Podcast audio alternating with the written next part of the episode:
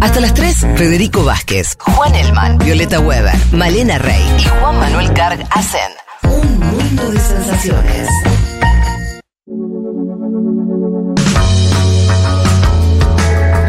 Bueno, muy bien, aquí estamos ya para arrancar formalmente el programa. Les dijimos la primera voz que vamos a, con la que vamos a contar para que nos ayude a pensar eh, el conflicto en Medio Oriente entre Israel y Palestina y todo lo que eso implica es Kevin Ari Levin, sociólogo, docente, magíster en estudios de Medio Oriente, sur de Asia y África, que además vivió en eh, Israel muchos años, ahora profundizaremos en eso, y además integra las cátedras de política internacional de UNTREF y Universidad de La Plata.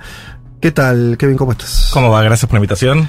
Eh, Kevin, que además estaba, estábamos recordando, fuiste parte en distintos programas, pero con, no, en términos presenciales, te pedimos ayuda a través de audios, eh, recordabas este, a través de Leti Martínez que, te hizo consultas en más de una oportunidad, también eh, Elman. Bueno, nada, hoy estás acá, eh, sos una voz que, que nos interesa particularmente.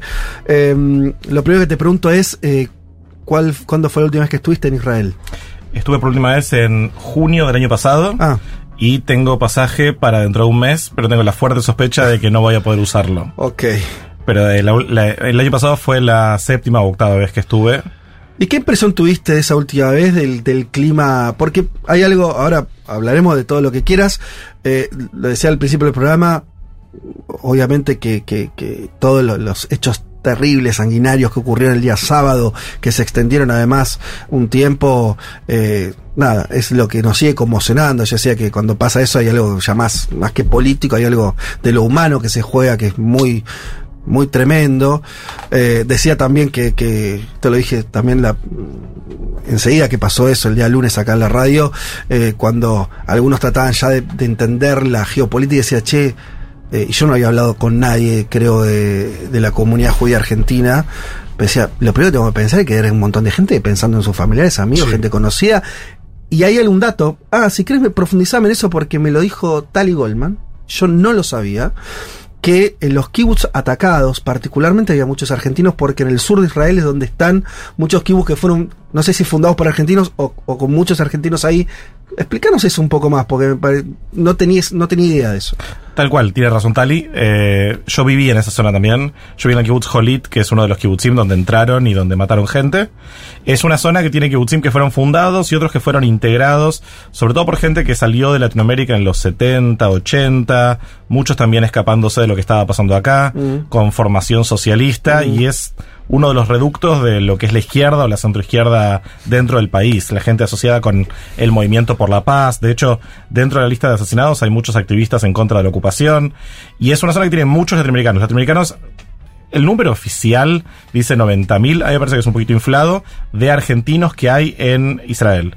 Y muchos de ellos están en los kibbutzim del sur, en la zona cercana a la Franja de Gaza, y en los suburbios de Tel Aviv, lugares como eh, eh, Ranana, eh, que no son muy relevantes, pero capaz se envió el mapa o leyó alguna noticia, pero hay una comunidad latinoamericana y sobre todo argentina muy grande. Porque, y esto profundizo en mi ignorancia y el error que había cometido de, de, de, cuando empecé a informarme, eh, yo suponía que tal vez lo que estaba cerca de Gaza eran colonias más nuevas, de los Ah. asentamientos eh, no más de, de, de las de esas avanzadas de los últimos años nada que ver No, no en esa zona. eh, hay alguno que otro kibutz religioso de colonias que fueron desplazadas de la Franja de Gaza cuando Israel se retiró unilateralmente Ah. en 2005. Pero, por ejemplo, el lugar donde yo viví se había fundado primero en el Sinaí, el kibutz Holit. De hecho, el video espantoso de los bebés Sí. que hizo circular jamás, aparentemente son chicos de ese kibutz. No los reconozco, pero... eh, y se fundó en el Sinaí cuando Israel firmó la paz con Egipto, el asentamiento se reubicó a la frontera de, con Gaza. Y ahí está, digamos, al sur de Gaza, en lo que llama el Consejo Regional Eshkol, son zonas que tienen dos ciudades chiquitas y el resto son todos eh, asentamientos cooperativos. hoy la situación por te pregunto esto por, por los vínculos que, que, eh, que vos tenés de, de- de, eh, allá hoy ya la gente está mm, a salvo o sea todavía hay alguna situación de peligro eh, en términos concretos que partió del ataque el sábado o ya esa situación está definitivamente controlada El foco giró de, de lo que era la, la preocupación por los infiltrados a la preocupación por los cohetes. Claro. Más obviamente el estado de ánimo que surge de la movilización de tantos soldados. Y hay más de 300.000 soldados que están ubicados ahí cerca de la frontera también ahí en el norte. Eso no es solamente soldados haciendo servicio militar obligatorio, incluye también soldados profesionales y muchos soldados reservistas, que es un número importante dentro de lo que son la Fuerza de Israel, gente que ya terminó su servicio militar, no vive de militares en su día a día, mm. pero los llaman cuando el ejército lo necesita, hasta un mes por año, supuestamente. Eh,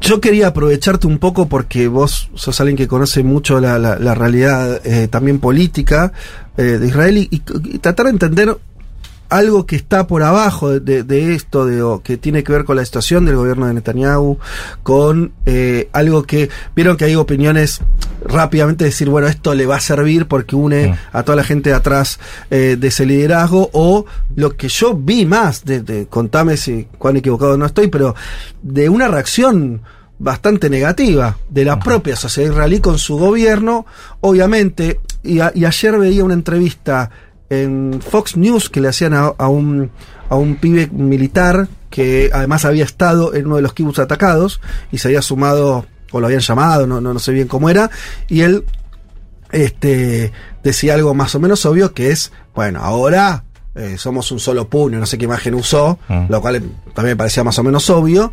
Eh, pero no es tan claro que, que, el gobierno israelí salga de esto bien parado, ¿no? Tal cual. Eh, primero, Netanyahu tuvo un año muy, muy malo antes que esto. Una discusión enorme por lo que el gobierno planteaba era una reforma del Poder Judicial, pero que buena parte del país entendía que era un golpe constitucional que apuntaba a eh, aumentar el poder del Ejecutivo y que Netanyahu pudiera hacer lo que quisiera con el Estado en un país que, que, además tiene como mucha debilidad institucional. Israel es uno de los seis países del mundo que no tienen una constitución escrita. Toda una situación compleja que llevó a 40 semanas de movilización en las calles de cientos de miles de ciudadanos en un país que no llega a 10 millones de habitantes. Y esto llega como, primero, una humillación muy grande en algo que a Netanyahu le toca muy de cerca, ¿sí? Netanyahu si miramos los spots de campaña, los discursos, nunca le vendió a la población de Israel la idea de paz. Netanyahu piensa, y muchos de sus votantes piensan, que la paz en el horizonte no está. Tal vez en el futuro, tal vez nunca, que es una posibilidad que muchos en Israel piensan a esta altura, que nunca va a haber paz.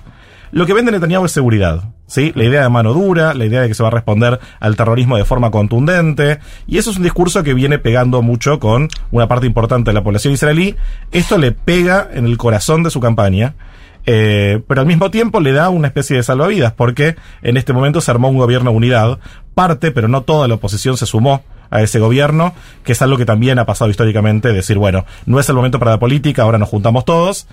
El la principal voz de la oposición, Yair Lapid, dijo que por ahora no se va a sumar, que quiere que se vayan los eh, elementos más racistas y fanáticos del gobierno antes de sumarse. Yo no creo que pueda sostener esa postura mucho tiempo más, pero las encuestas dicen que si mañana hubiera elecciones, Netanyahu no tiene chance de ganar. La pierde. Eh, última y ya abro, pero déjenme terminar con esta, esta pregunta.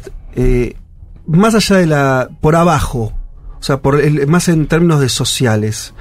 La opinión del israelí de a pie, que obviamente seguramente no es reducible a un, a un arquetipo, pero eh, no se corrió al mismo tiempo mucho a, a a creer mucho más que no existe una salida política a partir de esto. Quiere decir, podemos tener el efecto negativo para el gobierno, pero bueno, un gobierno, caerá, no caerá.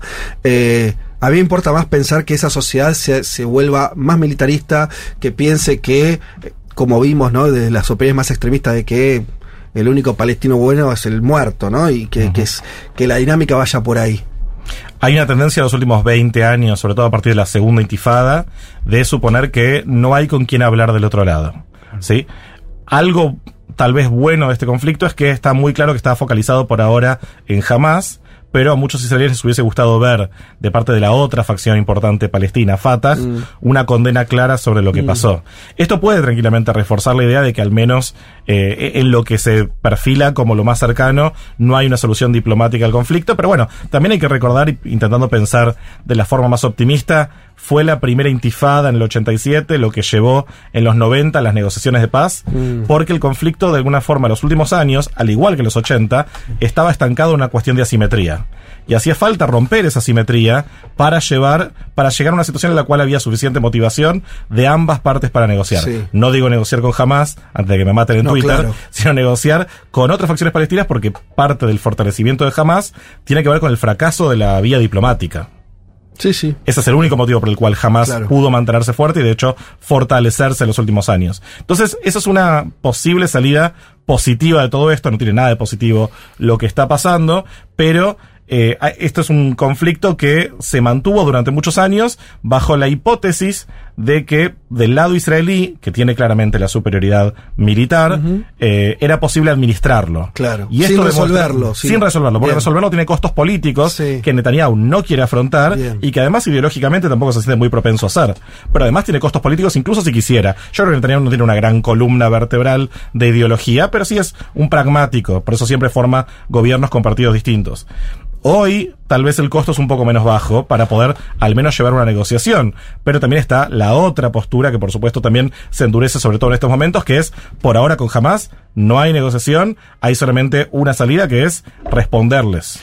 Ahora, sobre esa respuesta, pensando en esta posible incursión militar terrestre en Gaza, ¿hay algún tipo de reflexión acerca de los costos que podría tener, ya no solo en términos humanitarios, sino hacia el futuro? Porque vos decís, Netanyahu proponía algo así como vos dejame hacer lo que yo tengo que hacer afuera de las fronteras de Israel para tener seguridad. No paz, pero al menos seguridad.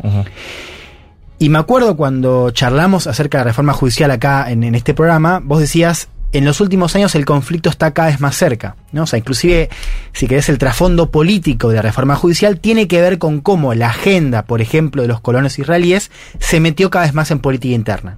El resultado es esta coalición, ¿no? Integrada por Netanyahu y por partidos, si querés, del sionismo de ultraderecha, después podemos decir. Y como- religioso. y religioso. Entonces, vos siendo israelí podés ver cómo cada vez más ese conflicto está cerca y ni hablar después de lo del sábado anterior. Ahora, ¿crees que eso puede llevar a una reflexión que sea quizás no eh, esto de es el momento de negociar, pero al menos no es el momento de una incursión, de una invasión militar en Gaza? ¿Puede haber una reflexión a, ese respecto, no? Decir, bueno, si vos seguís con una invasión, el conflicto va a seguir cada vez peor. No la veo. Hoy, eh, para empezar, el, el gobierno israelí está formado en este momento por, por pirómanos, ¿sí? Que justo cuando podrían tal vez llevar, haber llevado un mensaje apaciguador frente a lo que pasó, al contrario, parecería que están buscando acelerar. Y por otra una sociedad israelí que está harta, que se ven, digamos, vi- visto desde afuera, tal vez uno le puede llegar a dar cierto contexto, algunas eh, visiones más políticas sobre la ocupación y demás, pero para los israelíes no hay duda de que ellos no estaban molestando a la gente en Gaza, al contrario, le estaban haciendo favores y fueron atacados. Y por lo tanto ven, porque también acá depende de cómo empezamos a analizar el conflicto y dónde empezamos a explicar. Hoy hay mucho consenso social con respecto a la idea de atacar Gaza. Las voces que, vamos- que, que se escuchan, y seguramente escuchen de Ofer Kasif, eh, son voces marginales dentro Sí. de la sociedad israelí. Eh, La tuya misma es una, una, una forma de verlo también, digo, que en Israel escasea o no. Minoritaria. Sí. Absolutamente, absolutamente.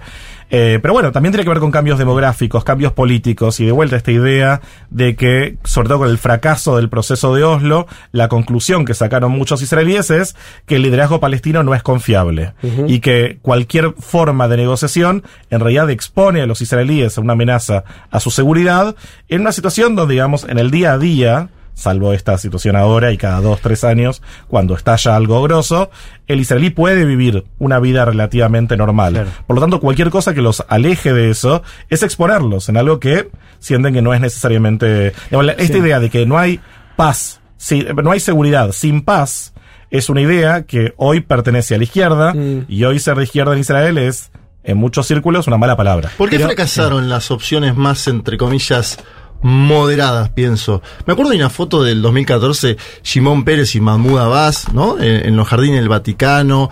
Se hablaba en su momento, que es algo que creo que perdió peso en los últimos años, del Estado palestino. No se habla del Estado palestino hace 10, 15 años en ningún lado, ¿no? Y de hecho hace 10 años no hay negociaciones. Bueno, por eso.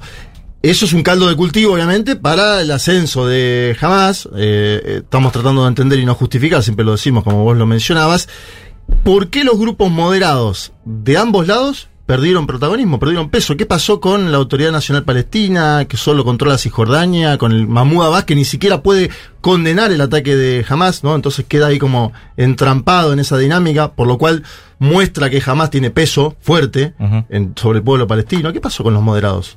Pasaron muchas cosas. En primer lugar, hubo un proceso muy ambicioso de paz, el, el proceso de Oslo, que en realidad incluyó un acuerdo marco que estaba bastante fallado.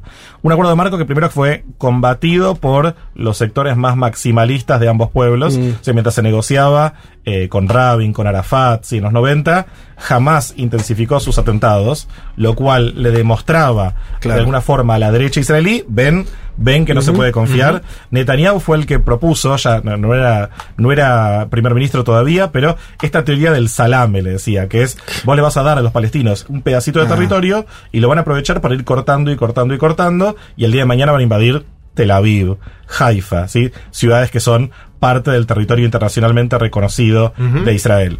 Y de parte, eh, y, y pasó eso, digamos, eh, eh, Fatah, eh, que fue era la agrupación esta que aceptó la existencia del Estado de Israel y renunció a la vía armada, Sí. demostró para muchos palestinos tener un mandato corrupto, un mandato enquistado, del cual no hay elecciones democráticas hace 16, 17 años. La 17 última años. 2006 fue. 2006 fue la última elección legislativa.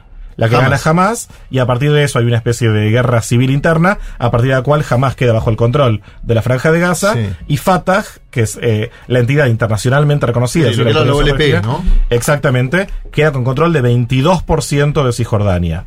¿Por qué? Porque parte de Cisjordania está bajo control de Israel Está todavía, ocupada, claro. que tiene los asentamientos y hay, hay incluso una zona mixta, ¿sí? De administración civil palestina, administración militar israelí. Eh, entonces, de alguna forma, los, los sectores menos conciliadores de ambas partes se fortalecieron entre sí. En Israel también hubo un fortalecimiento de la, de la visión más religiosa, que también responde a cambios demográficos. ¿sí? Las familias religiosas tienen muchos más hijos. Eh, empezaron a participar más políticamente. En las últimas elecciones también apareció una lectura más teocrática de la realidad, porque partidos religiosos siempre hubo, pero nunca existieron a este punto partidos que quisieran imponer esta lectura de la religión sobre todos los israelíes, incluso, incluso la mayoría que son laicos. Y eh, básicamente la izquierda quedó ante toda esta realidad que se volvió cada vez más violenta como un sector ingenuo. Hay también una guerra cultural, es decir, se entiende que la izquierda está básicamente reservada a los kibutzim y la zona de Tel Aviv, mientras que el pueblo, sí que es más de origen eh, judíos de origen árabe, ¿sí? sefaradí, misrají, Sí. eh, es más religioso, Claro. más nacionalista y vota a la derecha. Y así Netanyahu, que es ashkenazí millonario, pudo posicionarse muy bien como el campeón del judío de clase trabajadora, que es más que cumple todas estas Ah, características. qué interesante eso. Claro. Es como Y- Estados Unidos, donde Sí. izquierda es la elite. Claro, claro, eh, claro. en los grandes centros urbanos, eh, Y- títulos universitarios y demás. Qué interesante, eh, vos estás narrando como una situación en espejo donde, eh, simplificando, ¿no? Los dos bandos se volvieron más religiosos y menos laicos Ah. en el mismo momento. 100%. Sí. Y pasó en toda la región. Se fijan, jamás no, no nace con el conflicto. Jamás nace en el 87. Claro. ¿sí? Y en los 80 fue una época de eh, muchísimo involucramiento de la religión en la vida política en todo el Medio Oriente. Piensa en el 79, la Revolución Islámica, la invasión soviética de Afganistán, que llevó a todo un llamado a la yihad, que bueno, después vimos en qué terminó, ¿no? Los talibán, Al Qaeda y demás. Eh, es también la radicalización de la monarquía saudí y en el conflicto palestino-israelí también juega un rol. Y ni hablar, eh, unos años antes, la formación de Hezbollah en Líbano. Y de parte de Israel lo mismo. Gilles Kepel, que es un orientalista francés, lo llama la revancha de Dios. Ajá. Si el siglo XX, Claro. el siglo de las ideologías laicas, Sí.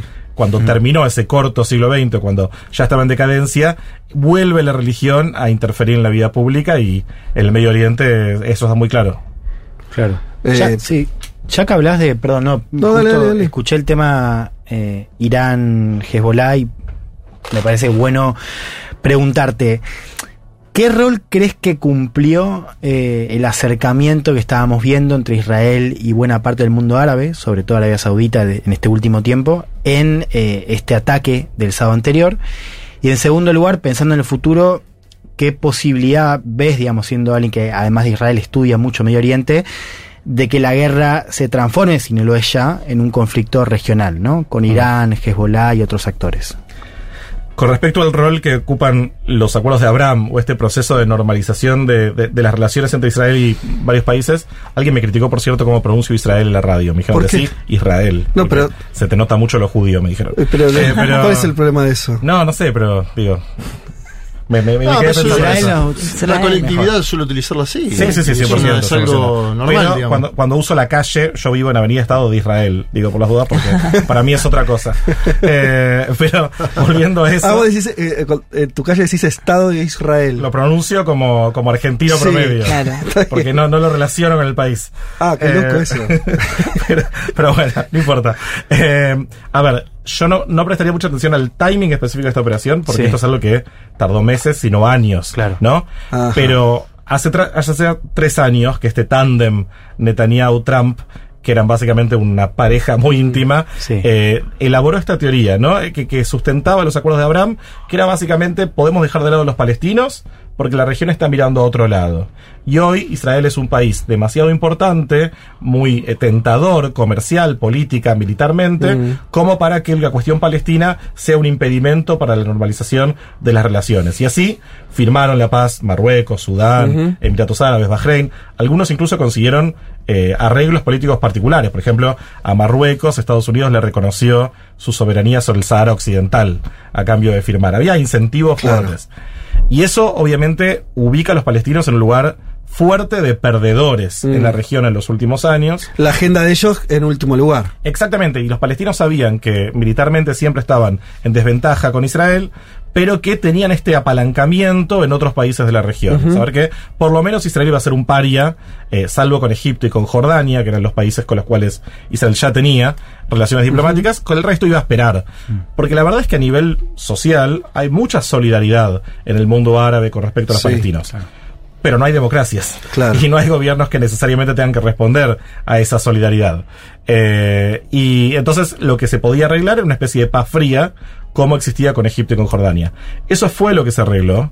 Aisló todavía más a la opción moderada de Fatah en Cisjordania.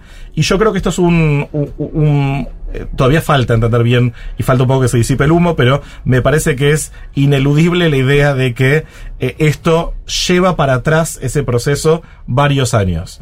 Porque eh, todo el mundo está viendo lo que está pasando en la franja de Gaza, no necesariamente con el contexto del ataque del sábado, o no necesariamente le sirve a todo el mundo como explicación, y esto es algo que se siente mucho en el mundo árabe. Arabia Saudita no va a firmar la paz con Israel mientras Israel está bombardeando la franja de Gaza. Claro. De eso no hay duda, porque incluso dentro de la monarquía saudí hay, a- había discusiones que llevaron a que, a que el acuerdo sea algo bastante Pero polémico. ves lo que dice Juan, volviendo a la pregunta de él, de que, porque estás diciendo, bueno, esto aleja eh, el acercamiento que venía existiendo, eso eh, ya lo estamos viendo, pero que se regionalice la guerra efectivamente, o sea, que Israel entre en guerra con el Líbano, con Siria.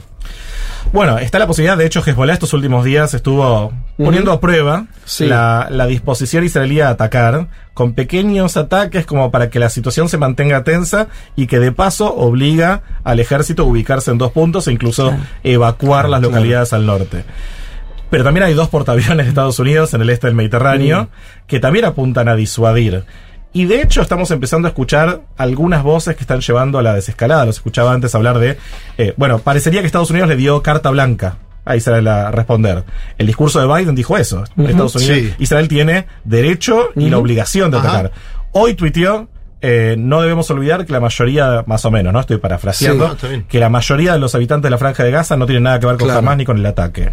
Con lo cual ya empezamos a ver que empieza a hacerse eco cierta discusión al interior del Partido Demócrata y en todo el mundo sobre la proporcionalidad.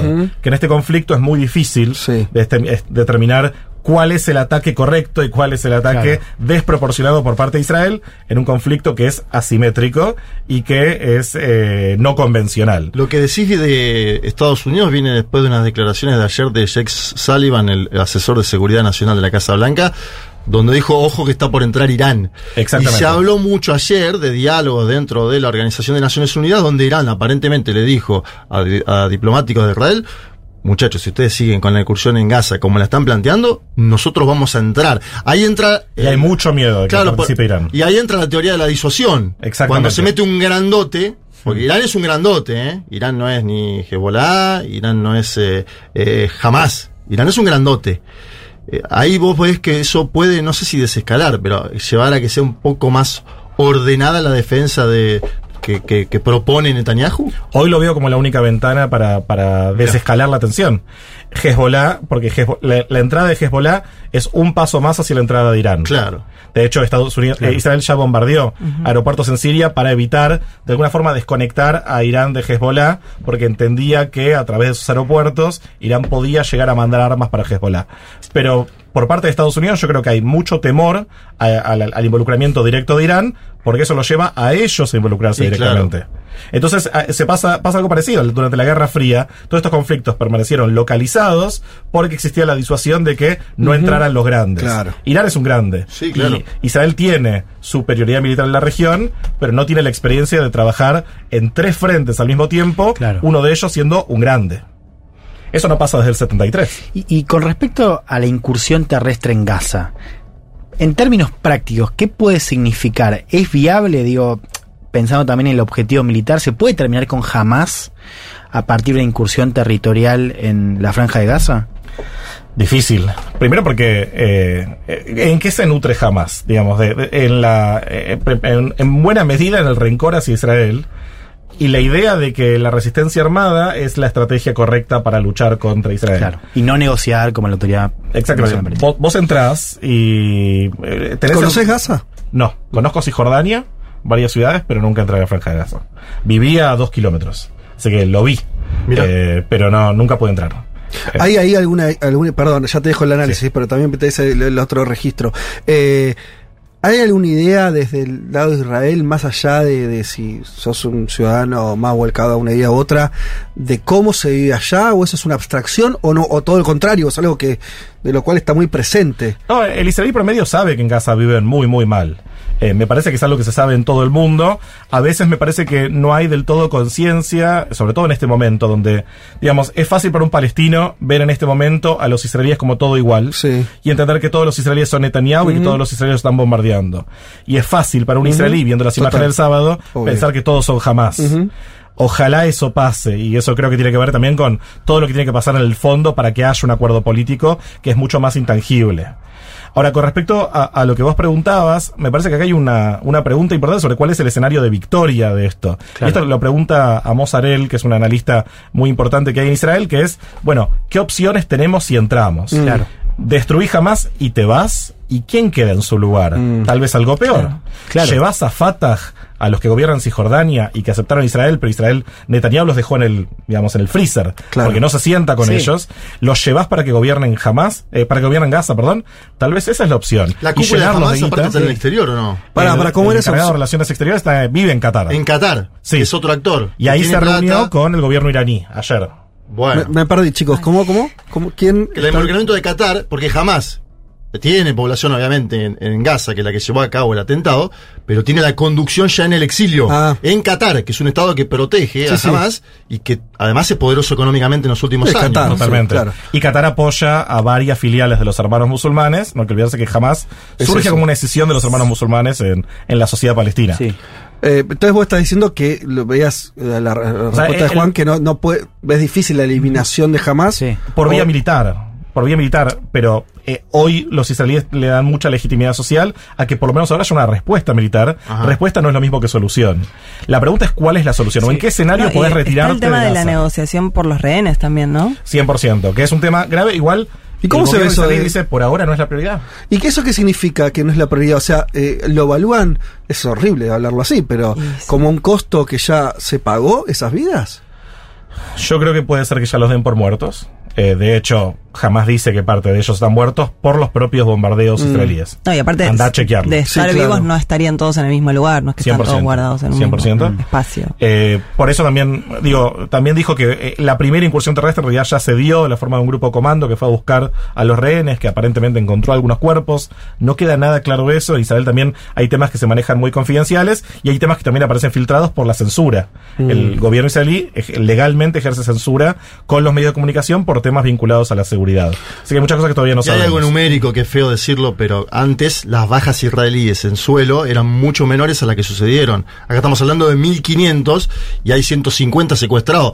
El daño ya está hecho, digamos, Es en un punto. El daño numérico, Sí. con 20 con 20 muertos en suelo israelí es más fácil negociar un soldado, eso voy. Y fíjense también la, claro. la respuesta. En dos días de guerra hubo más bom- bombardeos que en el mes y medio de la, del operativo militar del 2014.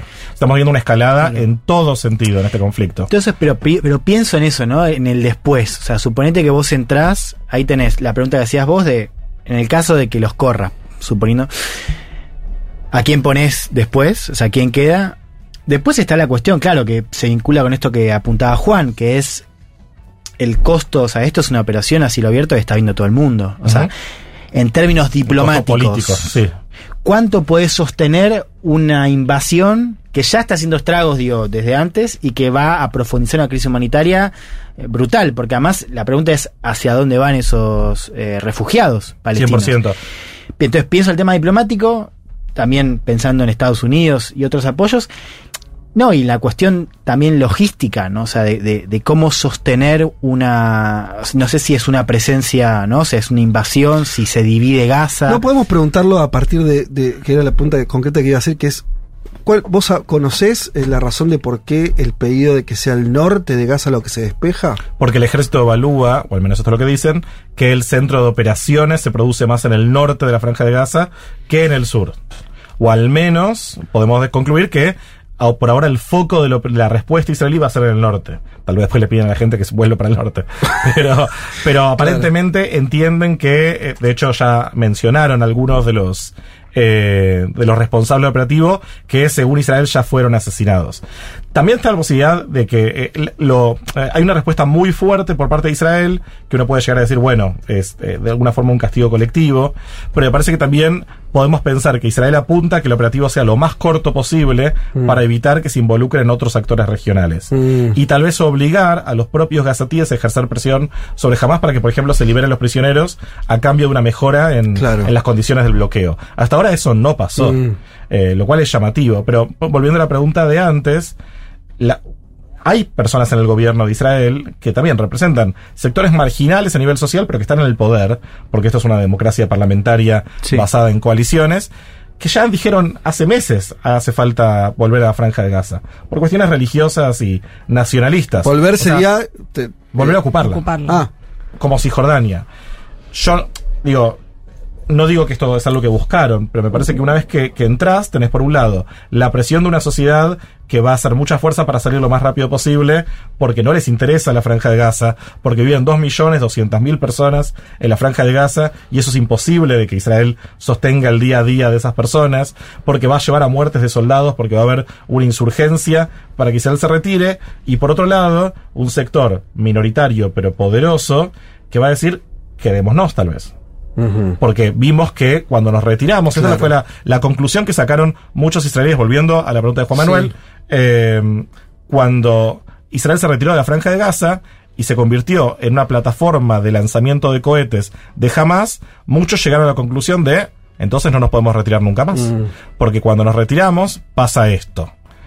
Y tal vez algunos ven esto una oportunidad de redemiar, re- re- re- remediar esa situación. Volver a tomar el control de la franja de Gaza, porque entienden que esa es la única forma de garantizar la seguridad de los ciudadanos israelíes. Eh, hace rato largo que no lo presento y Porque está buenísima la charla. eh, estábamos hablando con- con Kevin Ari Levin, eh, es argentino, sociólogo, eh, docente, al mismo tiempo viste muchos años en Israel. eh, y yo tengo una última pregunta que es muy, muy concreta, pero no sé si lo conoces o no. En los últimos días se escuchó hablar muchísimo de eh, casi como si Gaza fueran dos ciudades donde por arriba viven eh, las personas y por abajo está la estructura de, de Hamas, ¿no? Ajá. La idea de los túneles, Túnel. no solamente como el túnel que era lo que yo tenía, eh, sabía, era el- en los túneles para atacar eventualmente Israel, o el- los túneles que comunicaban con Egipto para el contrabando y, y sortear el, el- el- el, este, el bloqueo eh, de Gaza por parte de Israel, sino como que tienen su, su vida y sus estructuras subterráneas Como una directamente. ciudad subterránea. ¿Eso es así? Sabemos que jamás tiene una estructura subterránea que es probablemente donde están muchos de los líderes y combatientes. De hecho, ese es parte del argumento por el cual el ejército sostiene la necesidad de una incursión terrestre. Porque no es que no podés combatir contra túneles en el aire, pero tenés que esperar a que salgan de alguna forma Ajá. de la madriguera a los combatientes. Y si vos querés dar una respuesta rápida, tenés que estar ahí para revisar básicamente casa por casa donde hay una estructura subterránea. La verdad es que jamás ha sido para Israel un enemigo formidable, donde cada cosa que hacen, Israel encuentra una forma de taparlo, y encontraron la forma de tapar la tierra, encontraron la forma de tapar lo subterráneo, y ahora entran por el aire. Y encima con drones explosivos que nadie pensaba que tenían. Entonces, la verdad que a esta altura nada me sorprende de, jamás. Y, eh, pero también hay que tener en cuenta que durante mucho tiempo eh, el gobierno israelí también permitió que jamás eh, Sí. tuviera un ingreso de fondos, sobre todo de Qatar, a veces de Irán, pero sobre todo de Qatar, porque también entendía que era la forma de mantener cierto orden en la Mm. franja de Gaza. Y ahora se están pagando las consecuencias. Toda esa teoría, esa doctrina de Netanyahu de que, bueno, jamás iba más o menos mantenerse en su lugar, porque suicidas no son, explotó el sábado. Y la pregunta es, ¿se puede ser tan suicida?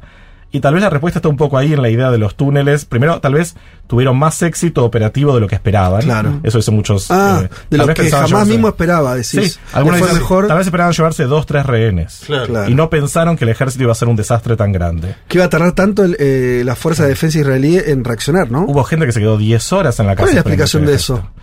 Porque Israel es un territorio muy pequeño. Yo tampoco entiendo eso. Digo, Es son pocos kilómetros. que- Sí. eh, es una sociedad Bueno, totalmente por militarizada. sorpresa. Pasaron muchas cosas. Primero que se esperaba ese fin de semana disturbios en Cisjordania, con lo cual Ah, había una presencia claro. fuerte del ejército en la zona de Juguara. Y ahí sí muy está caliente lejos de- de Gaza. Lejos de Gaza.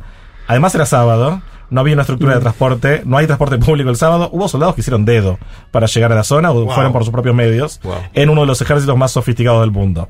Había soldados en el norte, donde también había una hipótesis de conflicto. Era una festividad religiosa, así, había- así que había soldados desmovilizados. Y la respuesta fue desastrosa. Y además jamás usó tecnología que no se esperaba que usaran. Los drones. Los drones. Esto Y de los drones es nuevo en las estructuras militares, porque digo, eh, un ejército indudablemente mucho más pequeño, ni siquiera es un ejército, es una estructura paramilitar, podríamos decir jamás, ¿no? Con drones destruyendo tanques de primera generación israelí, que salen millones de dólares. Creo, no soy experto, pero creo que en Rusia y Ucrania hay Está algo sucediendo igual. Sí, de sí. hecho, Ucrania atacó el Kremlin en su momento, ¿se acuerdan ustedes? Con Sí, un dron. cambian las reglas Está de cambiando la estructura de, la, de los combates bélicos. Drones Totalmente. Leí Eh, decía. Por ahora el gobierno responsabilizó al ejército, pero lo que las encuestas nos dicen es que la sociedad no le cree y responsabiliza al gobierno y cuando termine todo esto quieren la cabeza de Netanyahu sobre un palo. Eh, Metafóricamente, ¿eh? De, de quién está eh, la sociedad la sociedad israelí. israelí en general. Mirá, Ah, vos eso lo das como un hecho, digo, que políticamente en Netanyahu estamos viendo a alguien que, que probablemente no tenga futuro. Hoy es un muerto político, pero Netanyahu eh, revive de alguna forma. Claro. Entonces, y en el medio hay una guerra, con lo cual no sabemos cuál va a ser el Israel que va a esperar a Netanyahu después de la guerra. Si las elecciones fueran hoy, si no hubiera una, si no hubiera una guerra en el medio, Netanyahu no tiene futuro porque el grueso de la población lo toma como el gran responsable de lo que pasó y también toman como responsables a los elementos más radicales del gobierno, eh, Smotrich y Ben-Gvir, que hoy están, si, según las encuestas, al borde de no entrar al Parlamento. De ser la tercera fuerza política a casi no entrar. Cuatro diputados sacan. Y el beneficiario político de eso todavía igual es difícil de evaluar. Por ahora creció. Porque la izquierda es muy pequeña. Bueno, hay un partido de centro que está comandado por un comandante en jefe, un ex comandante en jefe que se llama Benny Gantz. Perdón. Eh, la centroizquierda algo se fortalece. Israel es un país muy difícil de encuestar, eh, en parte porque hay sectores de la población que encuestas telefónicas, encuestas por internet, no hacen. Los ultraortodoxos, los árabes. Ajá. Pero eh, todavía queda ver cómo se reordena el mapa político. Lo que no me sorprendería a esta altura es que dentro del Likud finalmente surja un liderazgo que diga Netanyahu No, ya terminó, claro. ya se le pasó la hora y para salvar el partido vamos a correrlo. Que eso es lo que se viene esperando hace tiempo, sobre todo por el juicio y todo el proceso de la reforma judicial, pero todavía no pasó. Y esto puede llegar a ser ahí la- el, el pasito que necesitaba, la chispa que hacía falta para que haya una rebelión interna dentro del Likud, que es el partido más importante de Israel todavía. Bueno, eh, hablamos de todo, se nos pasó el tiempo eh, Volando. volando, casi una hora de, de- de conversación sin parar. Kevin, te agradecemos mucho. Tengo una última cosa, decide después, después si quieres agregar lo que quieras. Ahora sí, mi última eh, pregunta. ¿Cómo ves, y vuelvo como empecé, porque no quiero perder de vista también eh, algo que, que- que me importa, que es eh, eh, los argentinos eh, del parte de la comunidad judía. ¿Cómo ahí también se produjo, y esta es mi sospecha, ¿eh?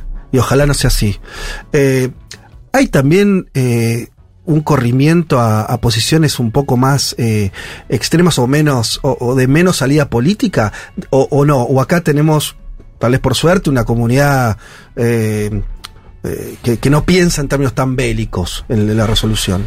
Estoy hablando de la comunidad que vive acá, ¿eh? en, Sí. en nuestro país. Acá la comunidad judía es muy diversa, social, ideológicamente. Yo creo que tal vez había eh, sectores en la comunidad. La guerra es una cosa espantosa y es deshumanizante. Y en primer lugar, lo, lo que perdemos, o el riesgo que está, es perder la visión de la humanidad del otro, ¿no? Creo que las imágenes del sábado le, le dolieron mucho Sí. a muchas personas de la comunidad que hoy tal vez están dispuestos a decir o apoyar cosas que el viernes no estaban dispuestos a decir y hacer. Quiero pensar que a medida que pasa el tiempo, eh, esas ideas un poco cambien, que no representan a toda la, la sociedad, pero me pasa, no sé, eh, como miembro de la comunidad, tuiteé creo el sábado que estaba espantado por lo que pasó y espantado por lo que iba a pasar. Mm, Y alguna gente me criticó, ¿cómo espantado por lo que va a pasar? Va Claro. a pasar lo que tiene que pasar. claro. Total, nosotros no lo empezamos. Y Sí. es una actitud que en última instancia es muy miope, es, es muy cortoplacista, que no lleva a ningún lado. Y estamos viendo ahora la, cómo se, mue- se corre la marea y pasó de una semana muy extraña de simpatía hacia la posición israelí frente a este tema a lo que probablemente sean semanas muy difíciles, Sí. donde el mundo vea imágenes muy difíciles y se vuelva la opinión pública mucho más crítica a Israel en algunos sectores de la sociedad. Y la conclusión de eso no puede ser eh, es antisemitismo o nunca no, no se entienden. Tiene que ser comprensión. A ver, es lógico en cualquier conflicto así tomar el lado del débil. Eh, es lógico también que hay que condenar los muertos de Hamas porque la verdad que los asesinatos fueron espantosos. El hecho de que haya sectores dentro de la política argentina que no ven una cosa y no ven otra, que suelen más o menos corresponder a ciertos sectores de la izquierda y a ciertos sectores de la derecha, es triste y me parece que es una opinión un poquito inmadura que hay que, de la cual hay que recuperarse. Pero, eh, y ya aprovechando todo el tiempo que me dieron, me parece también necesario enfatizar, tanto para quien mire el conflicto como quien es parte de la comunidad judía, esto no debería, en mi opinión, reforzar la idea de que no hay una solución al conflicto. Eh, Es una opinión derrotista que condena a la gente a vivir una situación inhumana. Sino que debería reforzar justamente que no hay eh, seguridad sin un marco de paz que la idea de statu quo en un escenario de conflicto es insostenible a largo plazo y que hoy más que nunca es necesario reforzar la cooperación entre los sectores moderados entre los israelíes y palestinos, porque la solución a esto sí o sí va a ser eh, diplomática. La estrategia no puede ser la vía militar. Kevin, eh, muchas gracias y que sea la primera vez de otras eh, visitas que nos hagas acá al estudio. Muchas gracias a ustedes. un Prometemos placer. invitarte en algún momento que no haya este, este nivel de violencia para seguir pensando en la región. Estoy acá de nomás, ya, ya di mi dirección, básicamente. cerca. Cerca, cerca. Gracias, muchas gracias. Muchas gracias.